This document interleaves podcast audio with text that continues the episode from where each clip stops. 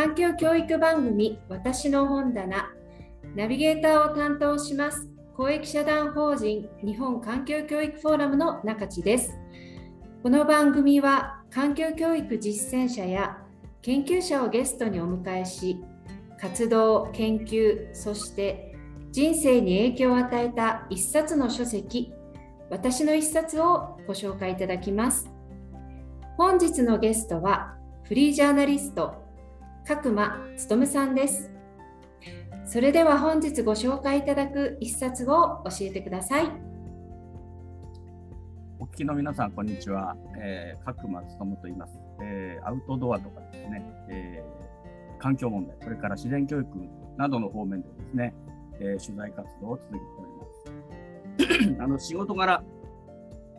えー、実は書評なども担当していてですね、毎月膨大な数の本を読むんですけども、あのー、まあ、本のもう本が大好きでですね、子供の頃から本本と自然が好きな少年だったんですけども、えー、やっぱり影響を受けた本、本当にたくさんあるんですけども、うんとあえてですね、えー、一冊ということであればですね、私は司馬遼太郎さんのですね、街道を行くというシリーズを挙げたいと思いますね。あの、司馬太郎さんというのはですね、1960年にフクロウの城という小説でですね、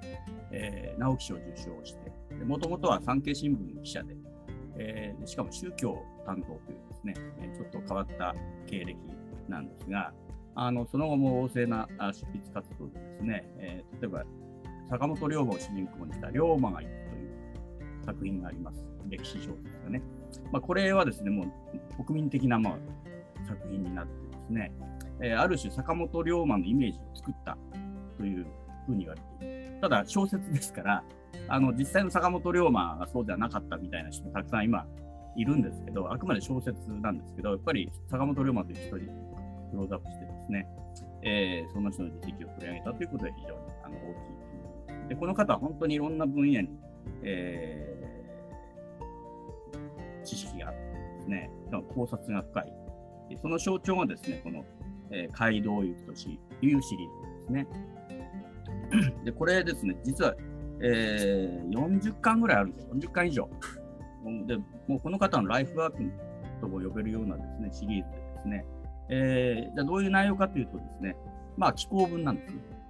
歴史気候というか、あのー、街道ということですから、道ですよね。えー、道というのは、まあ、ある時代からもう古い時代、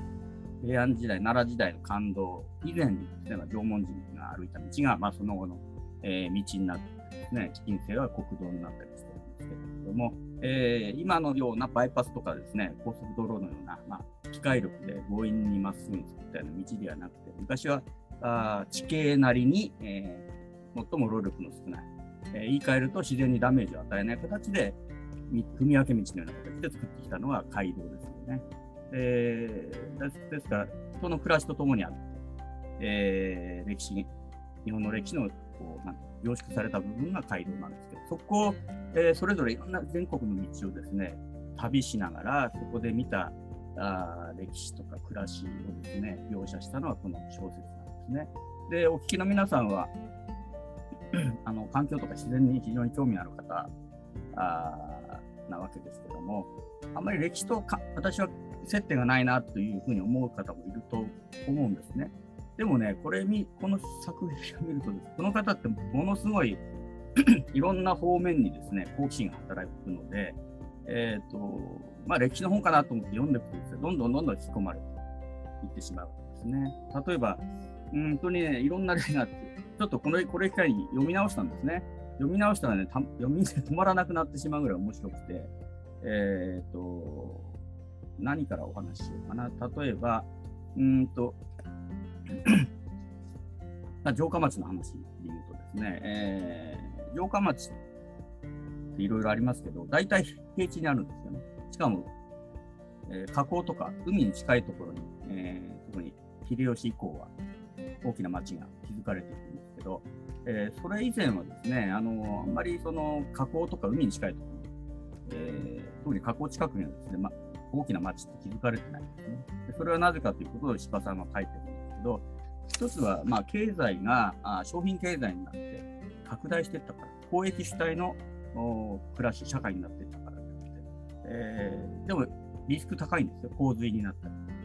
えー、するリスク。で、えー、っと、その洪水のリスクとですね、社会的なべあの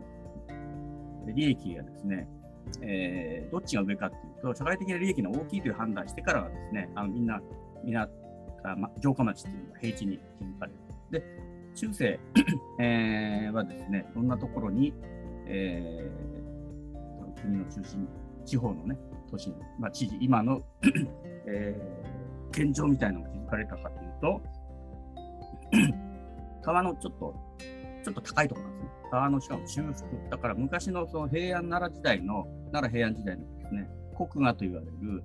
えー、国分寺のあるようなとこですね。そういうところってのは大体、えー、あんまり水害を受けないところを選んでるんですね、えー、そういうことを書いてだからまだ当時はやっぱり水害のリスクがあった。水害のリスクの方が高かったというふうに判断されたというふうに書いてますね。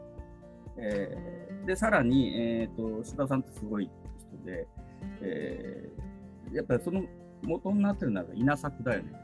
で、稲作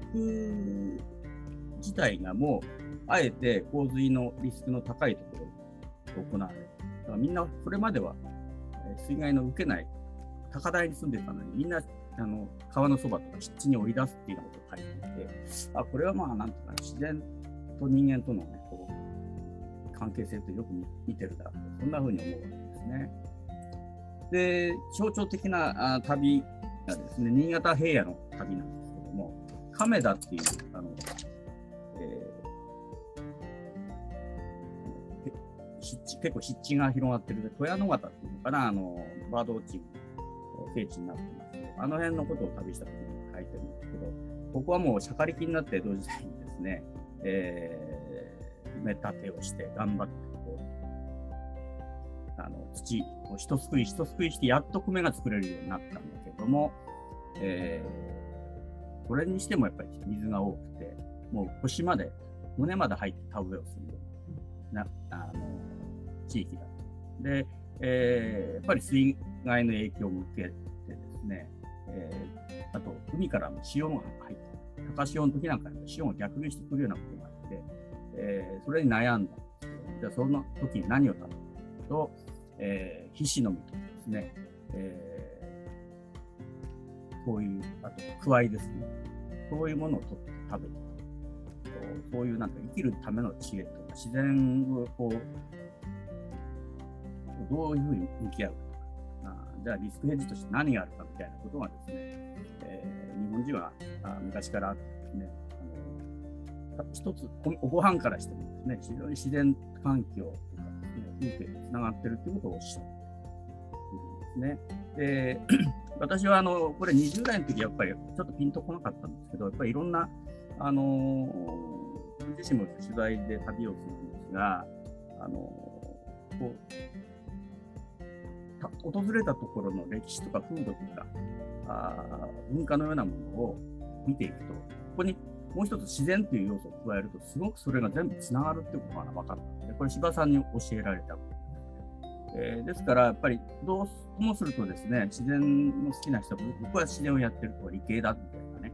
えー、自分でこう縦割りにしがちなんですけど、そういうのを取り払って、えー、見聞きしたものを全部こう自然につなげていくとですね、いろんなものが今まで見えなかったことが見えて